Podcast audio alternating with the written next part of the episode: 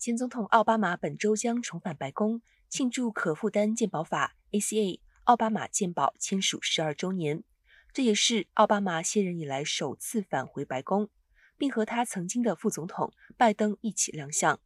白宫表示，拜登将采取额外行动，进一步加强可负担健保法。一名白宫官员表示，周二，奥巴马、拜登和副总统贺锦丽将发表讲话，庆祝可负担健保法和医疗补助计划的成功。这些措施让成千上万的美国民众获得了平价健保，